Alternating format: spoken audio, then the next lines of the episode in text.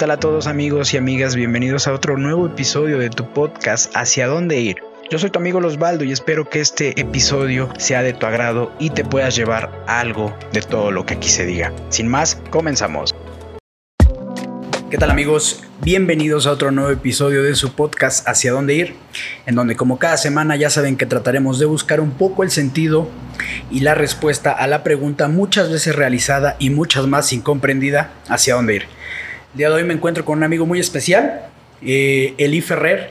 ¿Cómo te encuentras el día de hoy? Buena tarde. Buenas tardes, Osvaldo. Gracias por invitarme. Estoy bien. Muchas gracias por la invitación.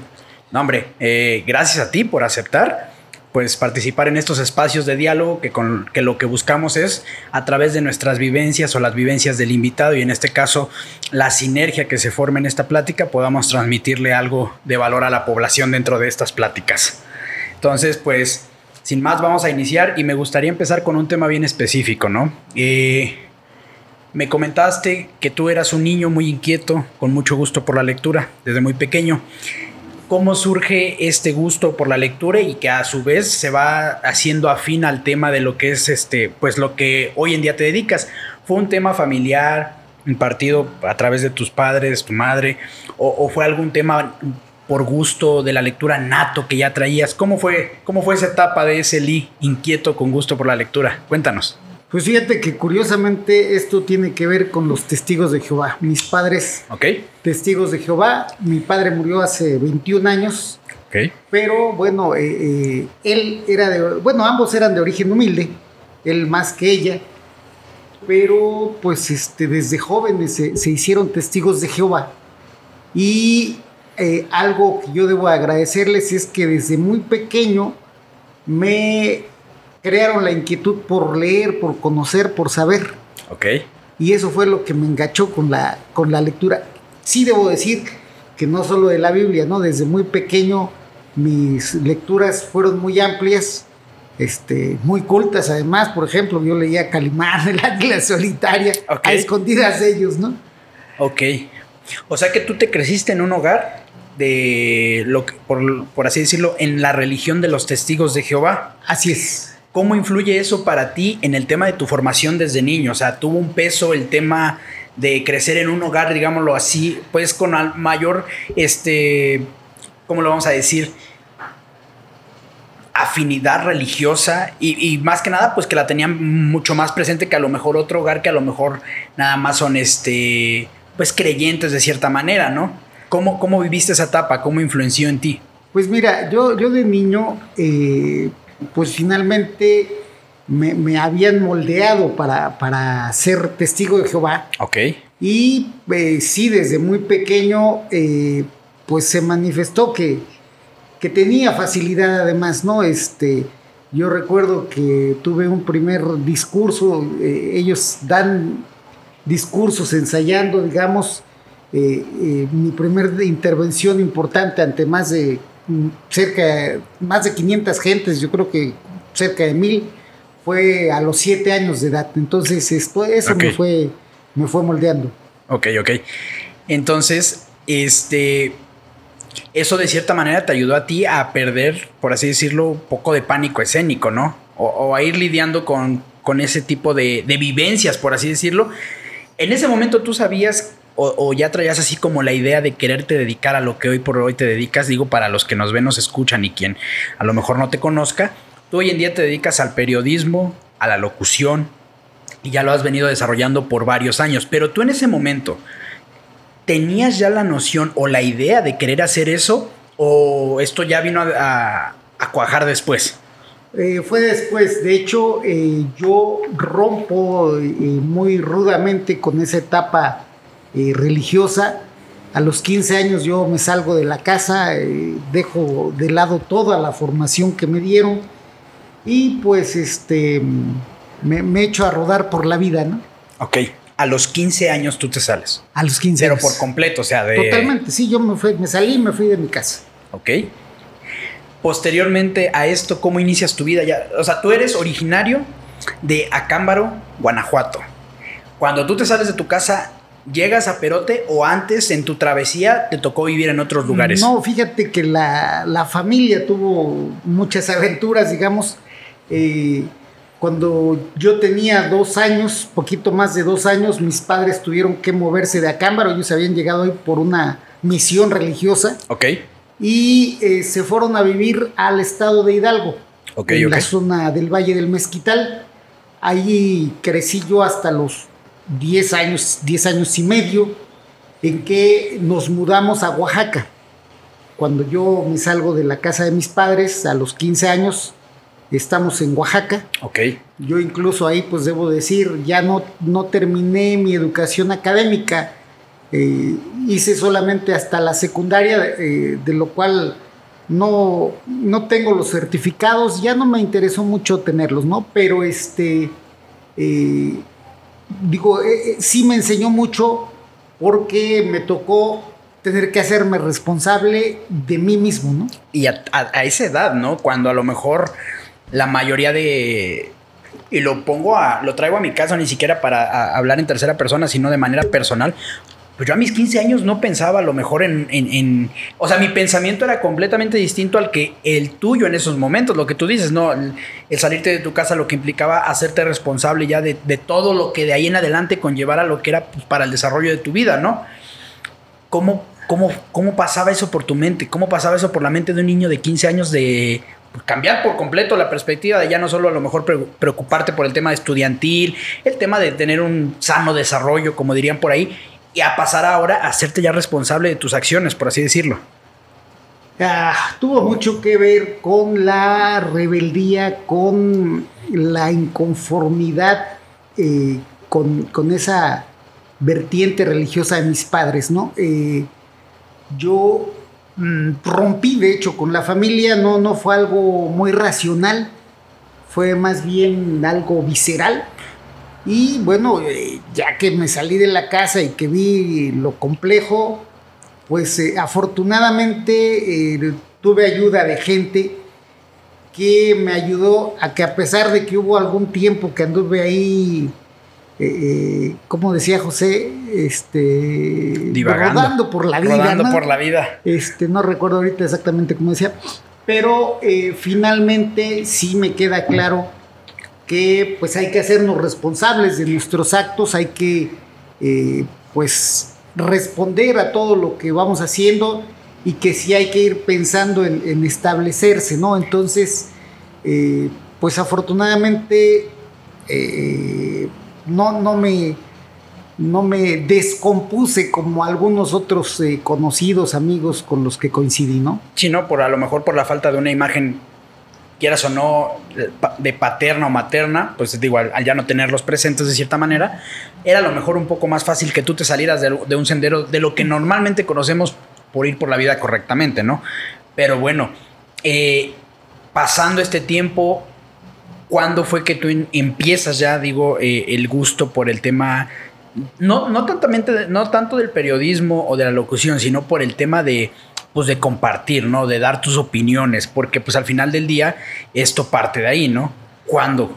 Bueno, em, yo trabajo de, para ganarme la vida, pero afortunadamente eh, esa inquietud por saber a mí me hace que, eh, pues muy joven, comience a leer. Todavía me tocó leer apenas el proceso. No existían los periódicos que después conocimos. Ahí fue donde hice mi formación política, pero sí traía yo muy arraigado esto, eh, este rechazo que los testigos de Jehová tienen hacia la política activa. Eh, y me costó muchos años de mi vida decidirme. Yo me decido hasta 1994 a participar activamente en política en Oaxaca. Em, es ahí donde, como tú dices, ya, ya, ya la inquietud por, participar activamente, de alguna forma compartir, em, hasta 1994, pero eso sí, en cuanto me inicio, no me detengo, participo activamente en política hasta el 2018. Ok. Eh, y finalmente es en 2019 que ya me pego más, me, comienzo a participar más activamente ya en, la locución, en, la radio, ¿no? Ok, ya dejando de, digamos, dejando de, lado un poco el tema político, o sigues con el tema político, o ya solo comunicas el tema político. Eh, digo, yo creo que para que yo deje la política es complicado. Eh, me, he descubierto, me he descubierto haciendo más política ahora no política partidista. Es lo que te iba a decir, sin afinidad a un partido político, sino como eh, desde un tema muy general o con afinidad. Eh, bueno, digo, eh, finalmente cuando voy a votar tengo que votar por ah, un partido claro, político. Claro, claro, claro. Pero no, mi, mi Tu mensaje es más neutral. Sí, no tan neutral, ¿no? finalmente cuando, cuando das tu opinión ya, ya vas prejuiciando de alguna manera. Claro, porque eh, lo que haces ahí es de cierta manera, ya desde el hecho en que tú das la noticia, como tú lo dices, ya va a lo mejor viciada por, por parte de tu criterio, ¿no? De lo que tú hayas creado y ya desde ahí pues ya va, por así decirlo, cuarteada, ¿no? El tema de la...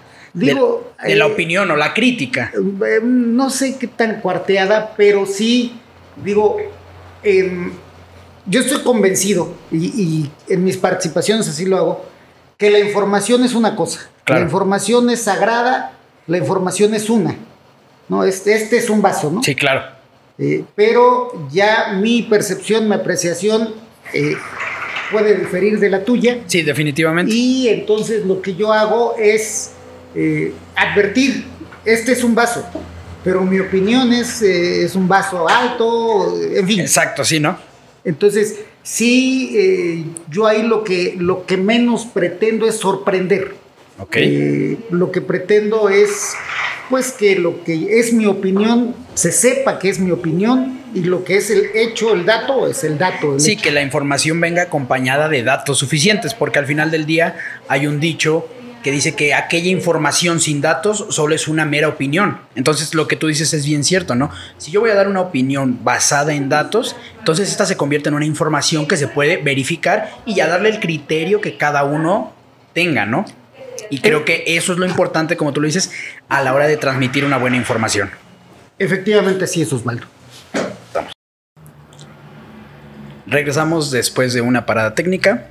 Este, estábamos platicando con mi amigo Eli del tema de la información y la importancia de que ésta sea respaldada con datos, ¿no? Porque si no hablamos de que una información sin datos es una mera opinión, ¿no? Y que hay la importancia de la labor que tú haces, ¿no? O del poder que ustedes como comunicadores tienen dentro de su palabra. Porque a la hora de comunicar, pues tú puedes estar a favor o en contra de cualquier postura y dentro de las personas que influencies, pues va a tener esta información que tú les des una relevancia a favor o en contra de cualquier tema, ¿no? Y ahí, aprovechando la coyuntura, me gustaría preguntarte, ¿tú cómo haces? ¿Cómo lidias? ¿Cómo seleccionas a la hora de comunicar? Pues para estar en un, en, en digámoslo, en una cancha donde tú te sientas bien con lo que estás comunicando, con lo que estás comunicando, perdón. ¿Cómo haces tú? ¿Cómo llevas a cabo la comunicación de toda tu información en tu ámbito que haces? Pues bueno, eh, finalmente eh, la información es información. Claro. Eh, y la obtienes de diferentes fuentes, ¿no? en mi caso, por ejemplo, yo únicamente utilizo fuentes que para mí son confiables. ¿Cuáles son las fuentes confiables? Bueno, las agencias internacionales de noticias, este, periódicos internacionales, periódicos nacionales, ¿no? Este, eh, lo que menos uso, de hecho, no lo uso, son los memes o, o, estas cadenas de WhatsApp o de Facebook, ¿no? Porque finalmente, eh, a pesar, por ejemplo, de lo que el presidente ha estado intentando satanizar a los diferentes medios, tanto nacionales como extranjeros, eh, pues ellos tienen eh, mecanismos para revisar que la información que transmiten es la información veraz. Ok. Ok. Y aparte también ahí, por lo que escucho, haces una selección de múltiples medios, pues no para, digamos, irte con, con los que... Porque digo, es bien sabido a lo mejor, o al menos esa es mi percepción, que aunque sean neutrales, por así decirlo, cada uno de estos medios de comunicación, cada uno de ellos tienen su agenda. Y, entonces es bueno tener, digamos, que varias visiones o varias versiones de una misma, de un mismo hecho, de un mismo acontecimiento o situación, que te permitan a ti obtener un criterio, digamos, desde una postura, cuando menos neutral, hacia lo que tú crees o, de donde partes. Al menos yo así lo veo. Claro, sí, porque ya al contrastar, pues ya eh, no estás con una sola versión, ¿no? Pero además yo debo de confesar también que tampoco utilizo ya demasiadas fuentes, ¿no? Porque finalmente, pues la experiencia te, va dejando la enseñanza, el, aprendizaje de, de cómo eh, hacia qué lado va, qué agenda trae cada, cada medio. ya sabes, como digamos, dependiendo de, lo que vayas a comunicar, qué medio es el más objetivo, por así decirlo. Digámoslo así. Digámoslo así. Pero eso no te lo da, eso te lo da la experiencia como tal, per se, de lo que haces, ¿no? Sí, así es. Ok, vamos a regresarnos un poquito en el tiempo y retomando de, la historia que veníamos platicando de ese niño de 15 años vagando en, en varias partes. Tú sales de Oaxaca, entras al mundo político en, el, en tu andar en el mundo político de Oaxaca, después hacia dónde te mueves? ¿Cómo, hacia, aquí, hacia Veracruz. Ya hacia Veracruz directamente. Sí, ya yo cuando salgo de Oaxaca es en el año 2000. Ok. Eh, y me vengo aquí a, Veracruz. A Perote concretamente. Dentro de tu andar, ¿estuviste militando en varios partidos políticos o fue solo en un partido político desde tus inicios? Bueno, de hecho yo inicié en el Partido del Trabajo y eh, estuve desde el 94 hasta el 2007. En el 2007 eh, me voy hacia el PRD casi casi de manera inconsciente. Yo ya estaba aquí en Perote, eh, había sido dirigente estatal del Partido del Trabajo aquí en Veracruz. Ok. Pero no había, no me había yo arraigado políticamente aquí en Perote. En 2007 eh, el candidato a la presidencia municipal es Cesario Roldán, el doctor Cesario por el PRD, me invita a participar y me quedo como representante en el Consejo Municipal del Instituto Electoral Veracruzano en ese entonces. Ok. Y de esa manera me quedo en el PRD, ¿no? Ni siquiera renuncié al PT ni me afilié al PRD, fue un tránsito así muy natural. Ok. Dentro de este andar por las estructuras políticas, estas cómo vinieron a... O sea, en tu andar en la política, por así decirlo, ¿qué dirías para ti algo positivo que, te llevaste de todo andar en, esta, en esas estructuras políticas?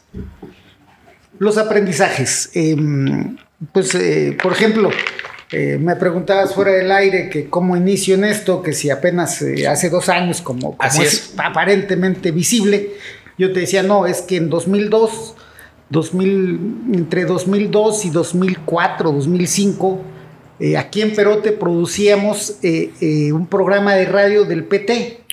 Los partidos políticos tienen dentro de las prerrogativas tiempo en la radio.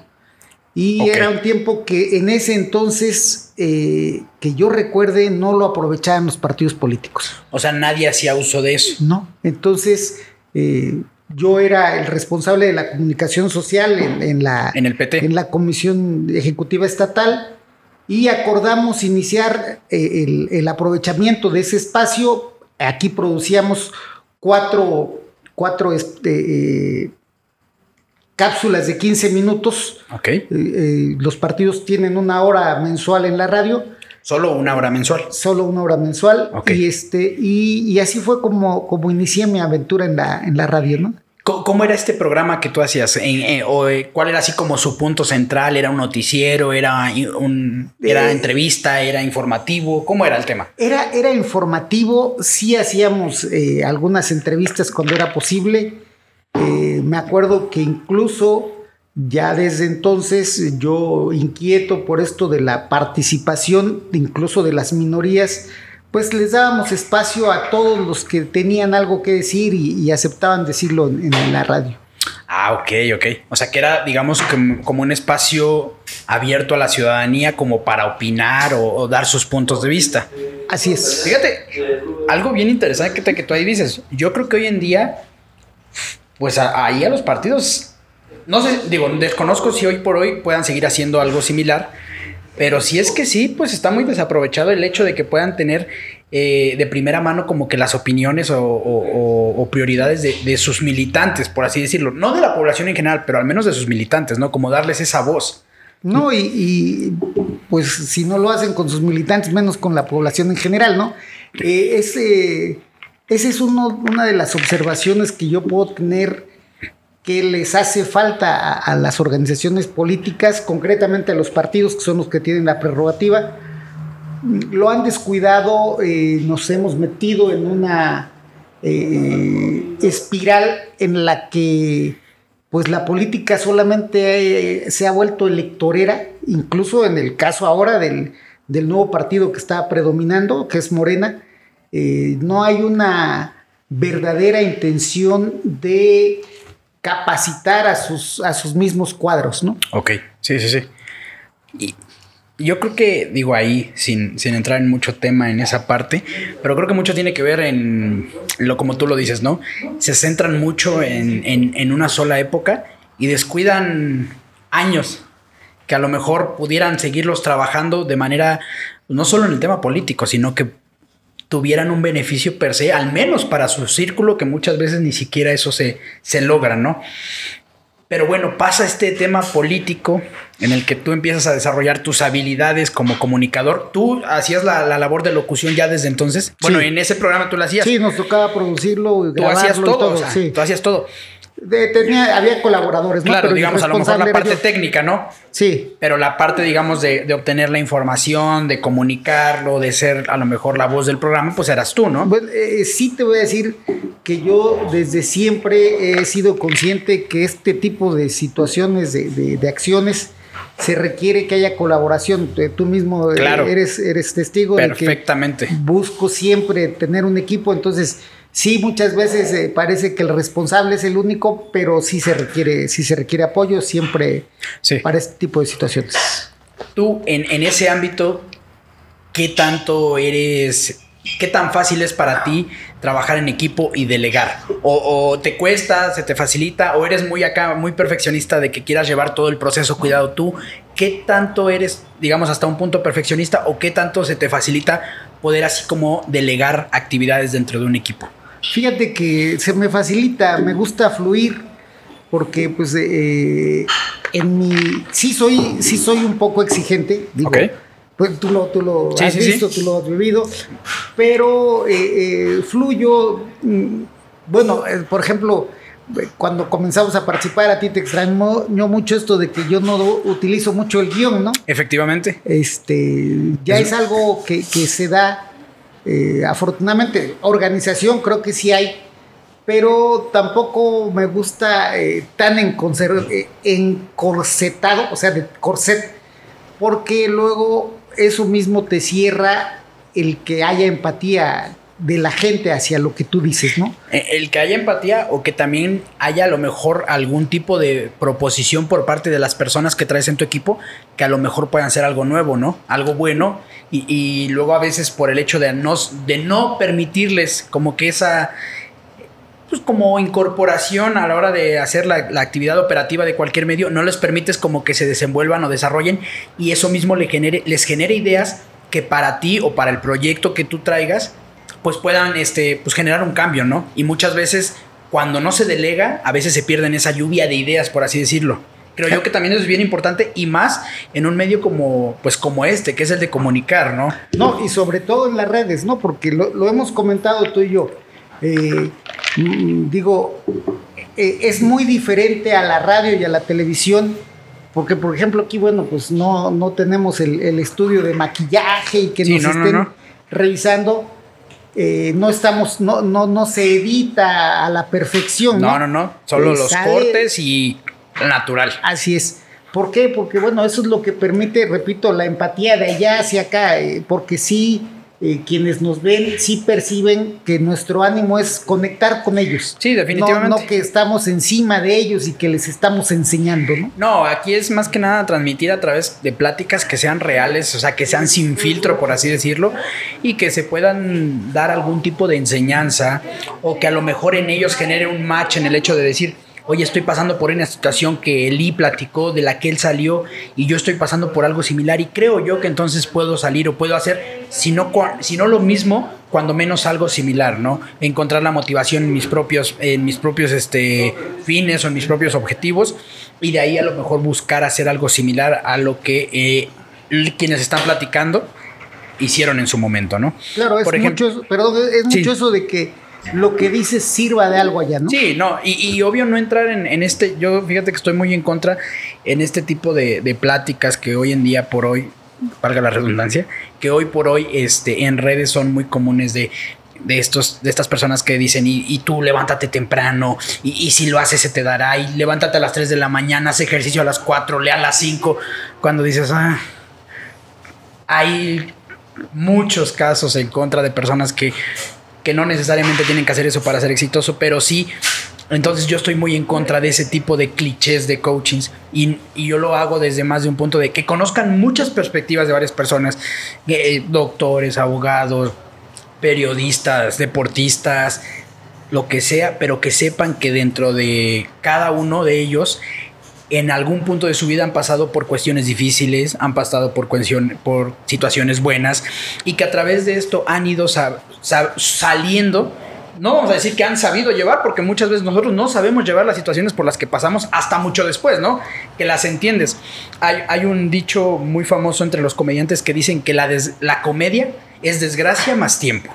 Y eso sí es cierto. ¿Cuántas veces no? Al menos a mí me ha pasado que en algún punto de mi vida he creído que he pasado por algo muy feo, muy difícil, una situación casi de la que digo, ya, de esta no voy a salir y ahí me voy a quedar. Y pasa que pasa el tiempo y de repente te acuerdas y dices, ah, sí estaba bien pendejo.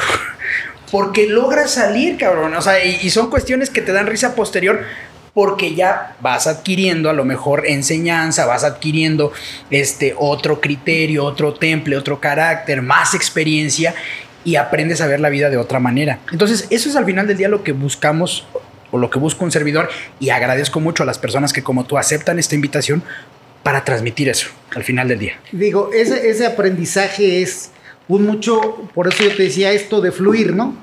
Vas fluyendo, no, no vas... Eh, en una línea. No, vas con, con, una sola idea y que, y que así tiene que ser, ¿no? Tú llegas, quieres aplicar la idea, no procede así, buscas cómo, o sea, fluyes. Sí. Porque si estás casado con que tu método, tu forma es lo único, estás perdido. Y, fíjate que eso pasa y yo lo veo en la vida, en general. Yo siempre he dicho que a lo mejor tienes un objetivo, pero si tú te enfrascas en, en un camino que te lo pones con tus pasos a seguir, y te enfrascas tanto en que dices, yo así lo quiero realizar hasta llegar a mi objetivo, y en algún momento tu caminito falla. Y muchas veces ahí hay personas que no salen y que no saben afrontar un cambio. O sea, que no hay personas que a lo mejor, vamos a... El tema de, estudiar, que es algo muy difícil hoy en día, que luego muchas veces hay personas que yo quiero ser doctor y por alguna situación no llegan a lo mejor a quedar en, dentro de los seleccionados de cualquier universidad. Y ya desde ahí dicen, no, pues yo ya con esto ya no, ya se vio truncada mi vida. Oye, tienes otras miles de opciones para seguir estudiando, otras miles de opciones para a lo mejor seguir trabajando. Está bien, quieres ser doctor, no cambies el fin, no cambies el objetivo quiero ser doctor, cambia tu camino. Adáptate a lo que te Pero exactamente, adaptarse, pues para poder ir saliendo adelante con todas las dificultades que se vayan presentando. Porque si no, en el momento que se te presenta una dificultad, si toda tu vida ha venido siendo fácil, ahí te vas a quedar. Aquí hay un, un concepto que a mí me parece que es muy importante que tengamos en cuenta, es aceptación. O sea, aceptas lo que es. No quieres que la realidad sea como tú quieres tú aceptas la realidad que es. Como es, porque así es. No la vas a cambiar, ¿no? Y, entre más te resistas a aceptar, menos fluyes, menos aprendes y menos avanzas. más continúas eh, en problemado, ¿no? Sí, claro, definitivamente. Ok, vamos a seguir dándole un poco a tu historia, que la verdad se me hace muy, muy interesante, Lee. Eh, pasado tu tiempo en el tema de este programa de la radio, tú también tuviste participación en lo que era La Inolvidable. ¿Cómo fue tu experiencia? ¿Cómo fue que inicias? ¿Y cómo fue tu experiencia en este andar, en este programa? ¿Y, qué era la, lo, como lo que desarrollabas en general? Mira, yo ahí le debo muchísimo a Francisco Rivera, nuestro amigo Paco Rivera. Sí, de hecho lo tuvimos aquí en unos episodios anteriores. Saludos a don Paco, si nos ve nos escucha. Un fuerte abrazo, Paco. Eh, bueno, pues yo le debo a él eh, la participación en, La Inolvidable, se la debo totalmente a él. Em, comenzó eh, entrevistándome como político. Ok. Pero con el paso del tiempo, pues vimos que había pues forma de que participáramos juntos en la radio, complementándonos, respetándonos mucho. Hay muchas cosas en las que diferimos pero en lo que sí estamos de acuerdo es en respetarnos, ¿no? Y esa es la base de todo. Sí. Así es. Entonces, este, pues eh, eh, a partir de enero de 2020 ya me tocó participar eh, activamente ya. Totalmente con él. Y bueno, esto duró hasta mayo de este año, cuando, bueno, se fue, se fue dando el crecimiento de ese espacio porque, bueno, pues aparte de la información que transmitíamos, de las opiniones, comenzamos a, lograr entrevistas con, pues, eh, diputadas, diputados, con gente del medio político, senadoras, eh, eh, presidentes de los partidos, tanto este, municipal, estatal, nacional, y eh, pues eso fue permitiendo que penetráramos más en, la, eh, en la aceptación de la gente, ¿no? Em, pero pues igual la línea editorial no le gustó a todos, ¿no? Eh, y bueno, en, en, mayo, desde, desde antes, ya habíamos tenido llamados de atención pero pues los habíamos capoteado. Por contenido de que, del que ustedes, digamos, comunicaban. Sí, por el contenido, por la línea editorial, ¿no? Sí, eh, éramos... Eh, interferían en alguna agenda, yo creo. Mira, yo, yo lo, que veo es, eh, tanto Paco como yo genuinamente dábamos nuestra opinión y en ese sentido, por ejemplo, en cuanto al presidente de la República, eh, pues sí señalábamos en lo que estábamos de acuerdo y en lo que diferíamos. Claro. Y lo decíamos eh, pues con todo respeto, ¿no? Pero eh, esto finalmente llegó un momento en que pues a alguna gente no le gustó tanto, se contaminó cuando ya iniciaba el proceso municipal. Esto Paco lo, dio a conocer, ahí están en las redes sociales. Sí, de hecho fue una noticia que tuvo bastante relevancia. Así es, lo que ha dado a conocer Paco. Eh, yo que lo viví de adentro, te puedo decir, eh, se negoció que de los dos espacios que ya teníamos, porque ya teníamos noticiero en la mañana y en la tarde, eh, pues quedara solo uno, ese era el acuerdo. nosotros, pues al, al ya no tener el de en la tarde, pues íbamos a tener menos tiempo para estar señalando situaciones que, que, no favorecieran. A, cierta gente no le gustaban. Sin embargo, eh, como Paco lo ha narrado, eh, pretendieron que él se comprometiera en apoyar a un candidato. Eh, no se dio esta, este acuerdo, no por él. ahí yo ignoro qué, qué agendas se movieron, pero al final del día... Eh, Acabó por censurarse. sí, te repito, en la primera negociación yo salgo del aire, salgo un viernes, el 30 de abril, si no mal recuerdo.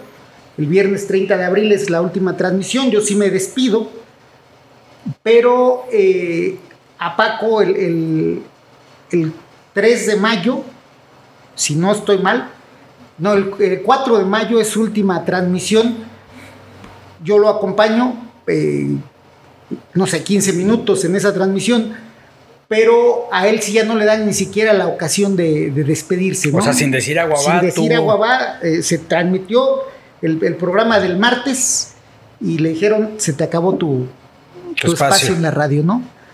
Fue un golpe bastante duro, bastante bajo desde mi perspectiva, porque pues eh, él traía una pues asociación ahí con, el concesionario de la radio y venía la etapa de las campañas electorales, que era un espacio donde pues eh, Paco iba a poderlo aprovechar y lo sacaron de la jugada, ¿no?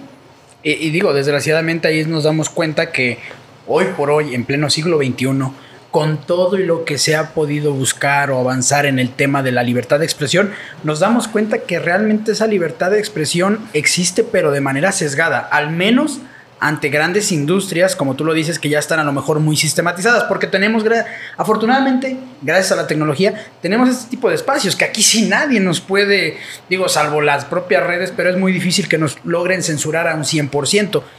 Pero en esos medios que le llega a más personas, que, que, les llega a donde no tenemos acceso a lo mejor, a donde no tienen acceso a lo mejor en temas de internet, todos estos medios como son la televisión o como son la radio, Desgraciadamente, la libertad de expresión que existe en estos todavía se ve un poco sesgada. Volvemos a lo mismo, por las agendas que hay desde arriba, ¿no? Bueno, y, yo sí debo señalarlo. a mí me parece, insisto, es mi opinión, no la de Osvaldo. Sí, claro, claro. Eh, que este régimen, la presidencia de la República actual, eh, está bastante equivocada creyendo que censurando va a terminar eh, las observaciones que los ciudadanos, todos los ciudadanos, tienen, ¿no? Eh, finalmente, si nosotros en, esos espacios, en la radio, estábamos teniendo penetración, aceptación hacia la gente, es porque pues la gente, si no necesariamente compartía lo que decíamos, pero sí escuchaba. Sí, sí. ahí, ahí, y ahí te voy a interrumpir un, poquito. Dentro de, la dentro de la biografía que me mandaste tú ya mencionaste algo bien interesante que viene mucho a hacer coyuntura con lo que ahorita mencionas, que es que dentro de lo que tú buscas a la hora de comunicar es despertar la conciencia ciudadana. Y creo que ahorita que lo estás diciendo es algo bien importante. No buscas que la gente empatice meramente con tu opinión, no. Pero sí buscas que le genere cuestionarse esa misma opinión y que le haga entonces despertar como ciudadanía, a lo mejor para cuestionar no solo tu opinión, sino ya más allá de donde surge esa opinión. Sí, finalmente eh, estamos eh, en medio de, una implementación de un modelo de comunicación muy manipulador. Sí. Eh, llevamos poco más de dos años con esto eh, yo sí, yo sí estoy bien convencido que tienen la mejor enseñanza, el mejor aprendizaje del modelo de Goebbels, ¿no? El, modelo alemán, que fue el que alienó a los alemanes y permitió el, primero el surgimiento y luego el fortalecimiento de, del régimen nazi, ¿no? Ok. Eh, y estamos ahorita en medio de eso, estamos eh, en medio de una pugna entre eh, el presidente de la República y quienes lo apoyan, que tienen claro que su supervivencia política depende que ese modelo sea el, que, el que perdure, el que se imponga.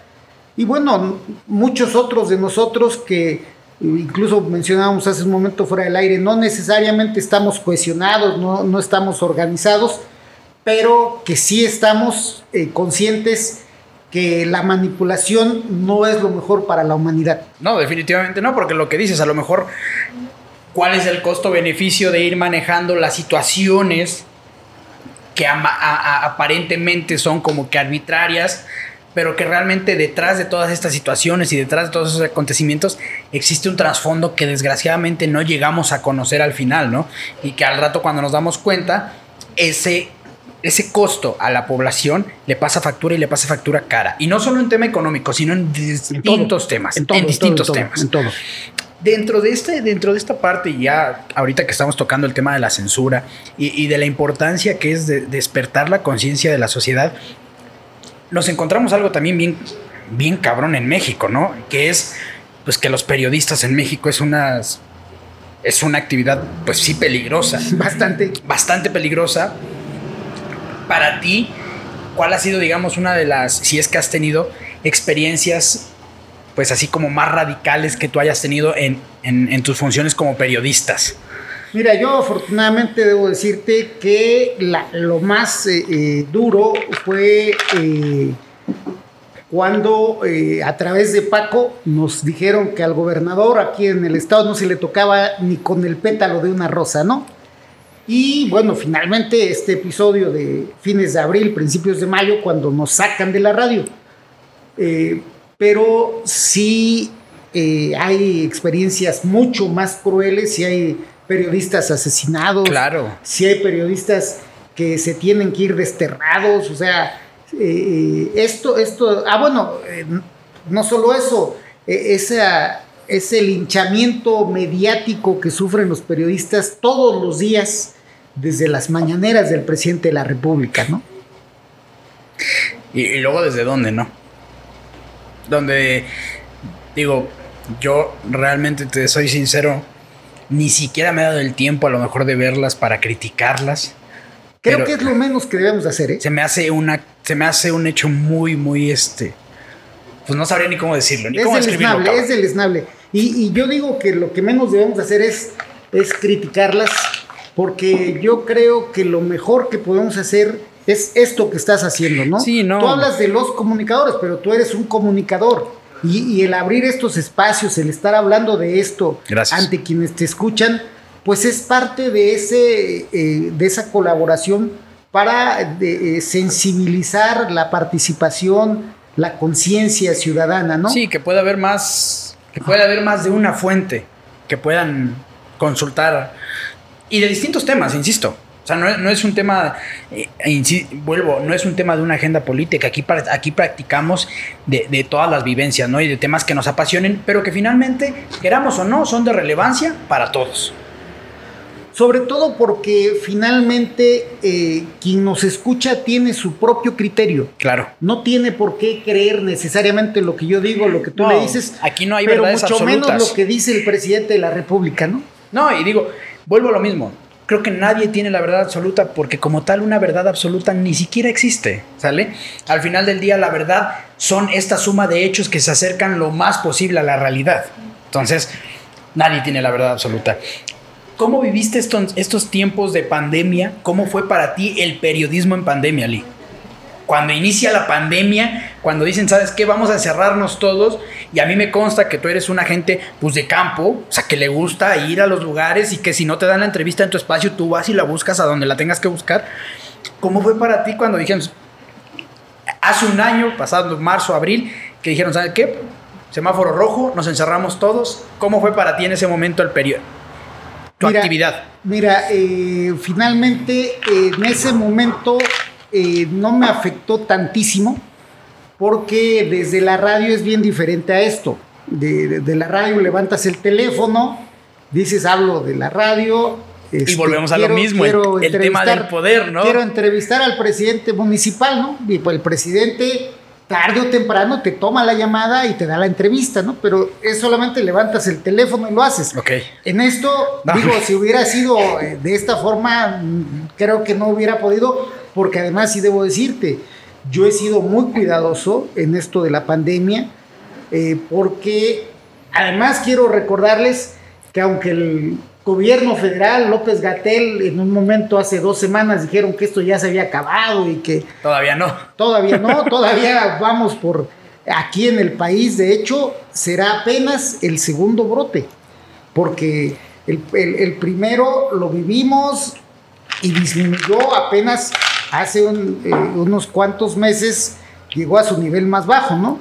Pero ahorita vamos a ese, a ese, rebrote. Entonces, pues, a seguir manteniéndolo. perdón, que, en, el, en, el, mundo ya es el tercero. Sí, sí, sí, sí. Que realmente nosotros, pues como tal, ni siquiera sabría decirte si en realidad bajamos, si tocamos ese pico y bajamos. Eh, de hecho, sí. Eh, ¿Cuánto, qué tanto maquillaron cifras? Eso también es de, de preguntarse porque de cara a que venía el proceso electoral, el gobierno federal sí fue muy estricto en eso, eh, se empezó a perder el, rigor de las cifras que se tenían, los semáforos cambiaron de color eh, nada más por conveniencia política, sin, sin que hubiera elementos que soportaran ese, técnicamente ese cambio y ahorita estamos viendo las consecuencias de nuevo, ¿no? Ok, entonces digamos que a ti no te afectó, digo, atendiendo a lo que dice nuestro amigo Lee, pues hay que seguir manteniendo en la medida de lo posible nuestras este, medidas de, salud, ¿no? Ya sabemos, la sana distancia, el uso de cubrebocas, Y bueno, cuando no se usa el uso de cubrebocas, tener, mantener una, buena distancia. Y pues pues en la medida de lo posible evitar a lo mejor lugares concurridos o así es, toda esa parte. Todo este cuidado que hay que tener, sobre todo porque, por ejemplo, eh, se hizo mucha propaganda respecto a la vacuna y yo debo decirte, yo estoy en la edad entre 50 y 59 años, ya nos vacunaron con la primera dosis, pero apenas están comenzando con, la, segunda, dosis, ¿no? no y, ahí pues digo, afortunadamente los porcentajes de estas, de estas, este, de efectividad de estas vacunas pues al menos sí te garantizan el 100% de no morir, ¿no? Pero no te garantizan el, el, 100% de que no te infectes y a su vez que puedas infectar a más personas. Es lo que no a veces no, no, logramos captar en esa parte, ¿no? Así es. Digo, afortunadamente, como digo, el 100% te garantizan de no morir, al menos de COVID. Pero si no te cuidas, a lo mejor el hecho de que te puedas infectar puede a lo mejor hacer más notorios o más graves los padecimientos que ya tengas, ¿no? Entonces, pues en la medida de lo posible, mejor cuidarse. Eso es lo importante. Entonces, para ti no fue tan, digamos, difícil el, periodismo en pandemia. No, no, no, porque además, eh, pues, este, eh, estaban los enlaces con Paco, él desde Jalapa, yo aquí. Entonces, pues no, no fue tan complejo. Las entrevistas, te repito, se podían concretar porque eran vía telefónica, sí, claro. se simplificaba mucho. ¿Cuándo decides tú, en el punto de tu vida, dedicarte, digo, un punto importante me dices que fue cuando inicias este, este programa, cuando estabas este, militando en el PT, pero desde antes ya habías decidido como tal dedicarte al tema de, la comunicación? No, no, fíjate que yo te decía, desde 94 hasta 2018 yo estuve activo en política.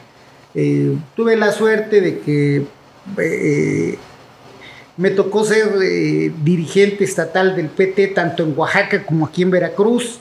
Después eh, tuve la fortuna de poder ser asesor en la Cámara de Diputados Federal, en la Cámara de Diputados Local.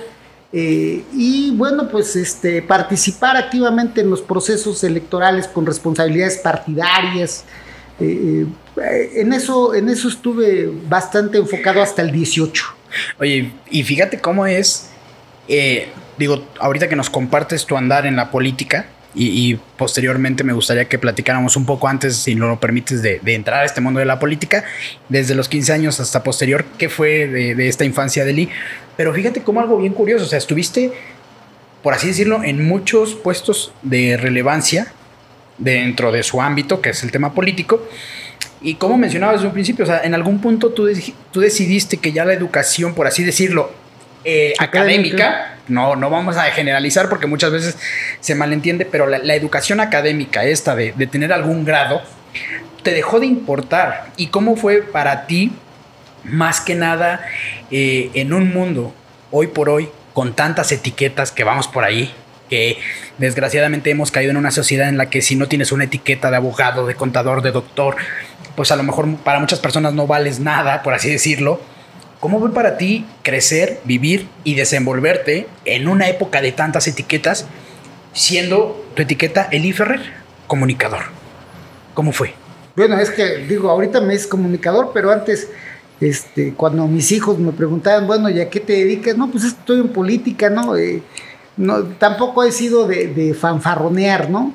Este, y ahí yo creo que pues el, no tener un ego tan grandote me ayudó mucho, ¿no?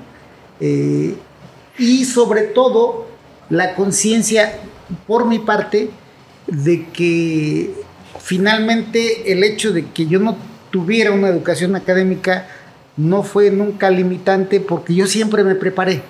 Entonces, por ejemplo, eh, cuando inicio con lo de la comunicación para el partido, yo no tenía alguna formación en ciencias de la comunicación pero pues empíricamente también aprendes y si te, si se te dedicas a eso y, te, quieres hacerlo lo mejor posible, lo logras. Tan sencillo como, como es el hecho de, digo, yo te lo puedo compartir y volvemos a lo mismo, no es como por un tema de presunción, pero estudié, ya he estudiado dos carreras hoy día y te puedo decir que la teoría es una cosa, pero donde realmente te forjas y donde realmente aprendes es en la práctica. Digo, yo en ese sentido lo aprendí en, esto que te voy a comentar. Yo, eh, hubo un momento en que acompañaba litigios en derecho electoral. Ok. Yo no tengo formación de, bueno, de académica, mucho menos de derecho y mucho menos la especialización en lo electoral, pero eh, había la necesidad de hacerlo. Y bueno, cuando tú te comprometes contigo mismo a aprender algo, lo haces, lo logras. Y, más cuando lo haces por pasión, porque ahí se te queda mucho más el conocimiento que adquieres sí, que cuando lo haces por responsabilidad. Y muchas veces, eh, como joven, te lo digo, lo platico desde mi punto de vista. Yo mi primera carrera la, la, estudié casi como por compromiso, como insisto, por a lo mejor contar a futuro con una etiqueta de que dijeran, ah, el contador. Realmente nunca me gustó, nunca la he ejercido. Y ha habido cosas que he aprendido más con el tiempo, como tú lo dices, de manera práctica, de manera apasionada, porque me gusta y son conocimientos que se me han quedado ahí, mira, y que hoy por hoy me han dado más que las carreras que he estudiado. Sí, porque finalmente, digo, em, yo respeto mucho la formación académica, pero defiendo mucho eh, la formación autodidacta porque eh, te da otro panorama. Finalmente lo académico te, va cerrando eh, la mirada, ¿no? O sea, tú estás solamente en esto y, insisto, es mi perspectiva, ¿eh? y, la, formación autodidacta te, permite abarcar todo, ¿no? Porque no hay, no hay impedimentos, no, no, te, no hay condicionamientos, ¿no? Tú vas por el camino como quieres. Sí, creo que un punto central ahí, digo, no, ni siquiera estamos acercándonos a decir que, las, las generaciones deben de dejar de estudiar, al contrario, no, no, no, tienen que estudiar, pero entender lo que realmente el modelo educativo tendría que hacer es enseñarnos, primero, que allá, acá afuera, en el mundo, está toda la información que necesitamos para cualquier tema. O si queremos desarrollar un nuevo tema, también hay información que nos puede servir de relevancia. ¿Qué es lo que el modelo educativo creo yo que debería reforzar? Ser, volvernos autodidactas, pero verdaderamente autodidactas, ¿sale? Primero. Segundo, entender que allá afuera hay información de lo que queramos. Solo tenemos que, este, como digo, ser autodidactas reales.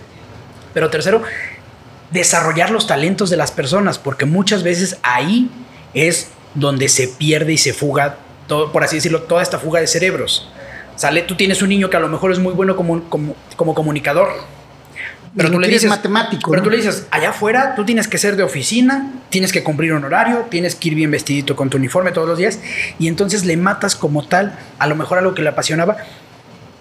¿Y con qué tantas ganas tú crees que va a ir a la escuela si ni siquiera hace algo relacionado con lo que le apasiona, con lo que ama? Y creo yo que ahí es un punto bien importante. Como personas, reconocer cuáles son nuestras pasiones determinar y ser autocríticos en el sentido de si mi potencial, ¿sale? Me da para desarrollar esas este, pasiones. Y si lo puedo hacer, bueno, buscar. Y también si mi autocrítica dice, ¿sabes qué? Pues a lo mejor quieres ser cantante, pero no te da el registro, ahí déjalo. O sea, también ser autocrítico. O sea, lo que volvemos a lo mismo. No eso de tu pide y se te dará, porque realmente no es así. Platicábamos en, el primer episodio justamente con, con, Iván, que fue el primer invitado, y me decía, la naturaleza es cruel. O sea, la naturaleza es muy cruel y nosotros tenemos que ser autocríticos a la hora de saber si nuestras pasiones las podemos desarrollar con nuestras aptitudes. Así, de fácil. Así es. Tú te consideras, y por lo que, como te he visto este, expresarte, creo yo que sí amas lo que haces hoy por hoy. Mira, eh, yo te decía, fluyo. Eh, ha habido ocasiones en que tengo que hacer algo que no necesariamente me gusta, pero si lo tengo que hacer, digo, lo que transforman las cosas es tu actitud. Claro. Las cosas no se transforman. Tu percepción. Es tu actitud, tu percepción. Entonces, si hay algo que tengo que hacer, pues me dedico a hacerlo y en esas, pues llega un momento en que hasta me gusta, ¿no? Así. Ah, sí. Y, eso es bien cierto. Yo platicaba en el episodio con Martín y yo le decía, ¿qué consejo le darías tú a las personas que nos ven y nos escuchan al momento de decidir por qué se van a ir a estudiar algo, por qué se van a dedicar a algo. Y él me decía, lo que les aconsejo es que si están desde una posición en la que puedan desarrollarse en eso que les apasiona y en eso que aman, dale, para adelante. Sin dudas. Pero si no estás en una posición que sea lo que amas o que sea como tu fin último, bueno, que al menos la agarres o trates de irle agarrando el gusto y trates de ir siendo mejor en eso que estés haciendo. para que poco a poco puedas a lo mejor ir escalando y como tú dices, en una de esas le encuentras el gusto. Sí, eh, digo, no necesariamente que le encuentres el gusto, ¿no? Pero que aceptación, yo por eso decía la aceptación, ¿no? Aceptes. Digo, eh, tengo que trapear. Pues acepto que tengo que trapear. Si estoy mentando madres porque voy a trapear, no voy a jugar bien el, trapeador, la jerga, voy a dejar sucio, me van a poner a volverlo a hacer. Y así me la voy a llevar, ¿no? En cambio, si, si, acepto, pues voy a hacerlo lo mejor que pueda. Y algo bien importante ahí, por ejemplo, ahorita que decías, me puedo pasar todo el día mentando madres, y el piso va a seguir estando sucio. Y creo que pasa también así en la vida en el sentido de que muchas veces nos ponemos, y hablo por mí mismo porque me ha pasado que de repente empezamos a culpar a medio mundo de toda nuestra situación y de todas nuestras desgracias. Y no, no, no nos detenemos un momento a decir, a ver, y no la estaré yo regando por ahí y yo soy realmente el responsable de esa desgracia. Pero nos gusta muchas veces hacernos la víctima para a lo mejor ahí en ese papel esconder eso que me ha estado faltando para sobresalir. Eh, eh, por ejemplo, el tiempo. ¿Tú cómo vas a cambiar que está lloviendo? ¿No? O cómo vas a cambiar que está haciendo un calorón, ¿no? Pero si lo aceptas, pues hasta tu mismo cuerpo ya se adapta. Sí, claro. Y lo que decíamos, adaptarse a los cambios.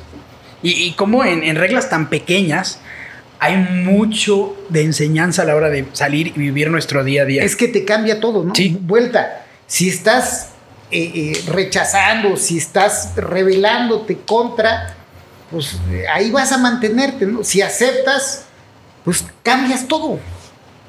Sí, definitivamente, Mieli. Oye, pues ya platicamos de lo que fue la censura en medios, tu parte de tu niñez. hoy por hoy, ¿en qué encuentras tú la motivación de seguir haciendo lo que haces? no sé, no sé si esté equivocado, pero es en ser feliz. O sea, eh, eh, todos queremos ser felices y hay quienes creemos que eso requiere dinero o mujeres o no sé. Pero yo creo que, vuelta, aceptas lo que hay y te adaptas a lo que hay y aprendes de lo que tienes, pues eso te permite ser feliz, ¿no? Entonces, yo por eso decía fluir. Yo para qué quiero pasarme lamentando madres, como decíamos antes, si yo puedo, en el ejemplo de trapear, ah, ya entendí que tengo que trapear, termino de trapear y ya, ah, bueno, pues termino de trapear y me pongo a leer por decir algo, ¿no? Y entonces, en vez de pasarme toda la tarde mentando madres porque no me queda mi trapeada, lo hace rápido.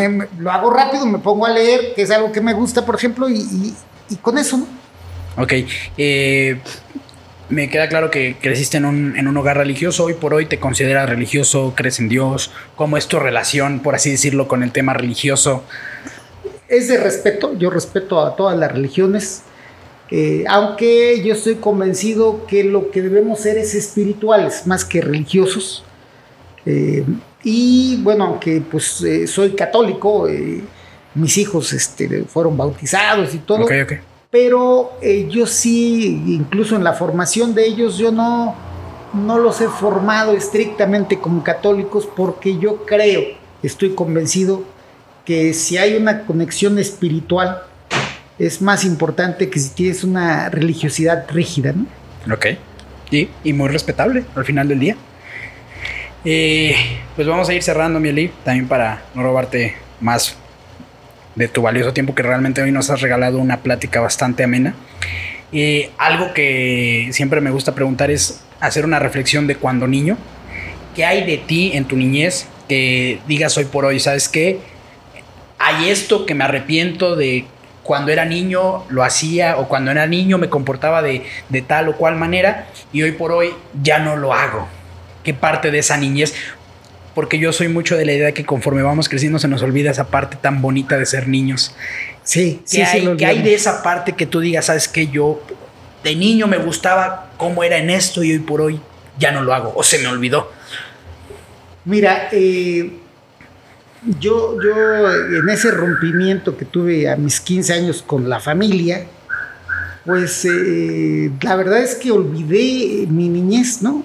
Eh, sí, ahí cuarteaste esa parte. Rompí, eh, pero creo, digo, me, he ido reconciliando, reencontrado conmigo mismo Y eh, vuelta, yo creo que, lo que de lo que puedo rescatar y por lo que te acabo de decir es eso de ser feliz, ¿no? Porque cuando eres niño eh, aceptas las cosas, eres feliz, digo, con lo que tengas. Sí, tu, felicidad se resume a cosas bien, bien...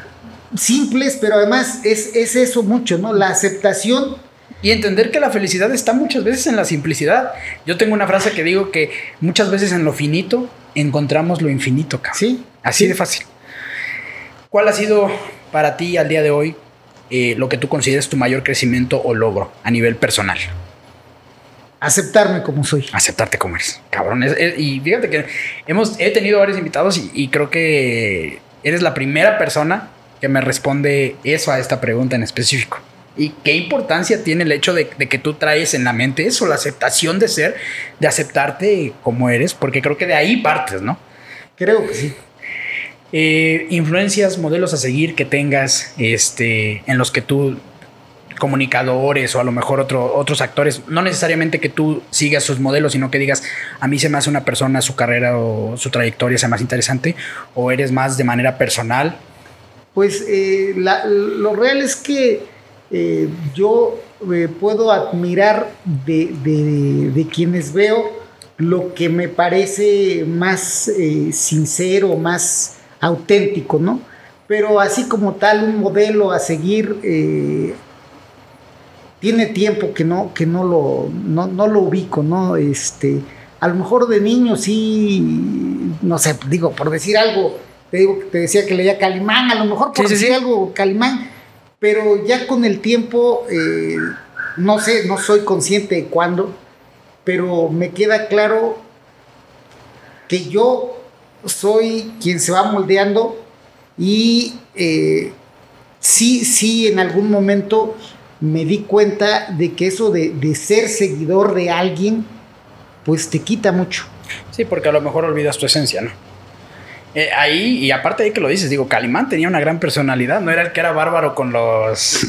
¿Cómo, ¿Cómo, era su dicho? No sé si lo recuerdas, digo tú que lo... No me acuerdo. Pero que era un caballero con las damas, bárbaro con los no sé qué, lo vamos a buscar. Eso era en, eh, la radio. Era, muy interesante, o sea, su concepto De, de, Calimán. Eh, digo, ¿qué sigue para Eli? Digo, me, me, comentaste y lo que comentábamos con todos, te censuraron, este, por así decirlo, tu programa. Ahorita eh, estás, bueno, no estás iniciando, sigues con tu programa que ya traías en tus redes sociales, que de hecho, este, ¿dónde te pueden seguir? ¿Dónde te pueden este, encontrar? ¿Y qué sigue para Eli en los próximos años? La página es en Facebook, Eli Ferrer Perote.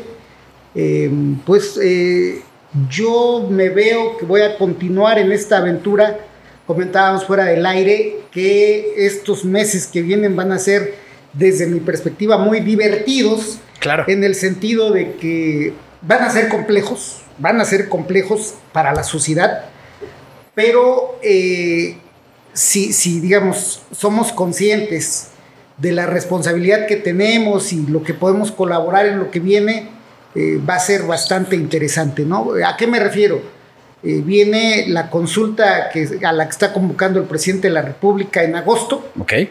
que él dice que es para enjuiciar a los expresidentes y que en realidad la pregunta es si eh, el gobierno debe tomar medidas respecto a los actos de los actores políticos de años pasados. Esto desde mi perspectiva y comentando con juristas, implica a los actuales funcionarios, ¿no? A los que se les cayó el metro. Sí, porque ya, ya, ya al final del día son servidores públicos, son ex servidores públicos. No, sí, son servidores públicos con actos, con consecuencias de años pasados, sí, claro. Los que no están surtiendo medicinas para el cáncer, en fin. Sí. Entonces, eh, es esa. Luego eh, viene si se va a hacer o no, que yo creo que sí, la consulta de la revocación de mandato, lo cual movilizaría a los mexicanos a partir de noviembre, porque ah. en marzo del próximo año sería la consulta. Ok, que sería como una tipo votación, ¿no? Eh, yo creo, estoy convencido que esa sería eh, eh, la batalla más importante de este sexenio. Ok.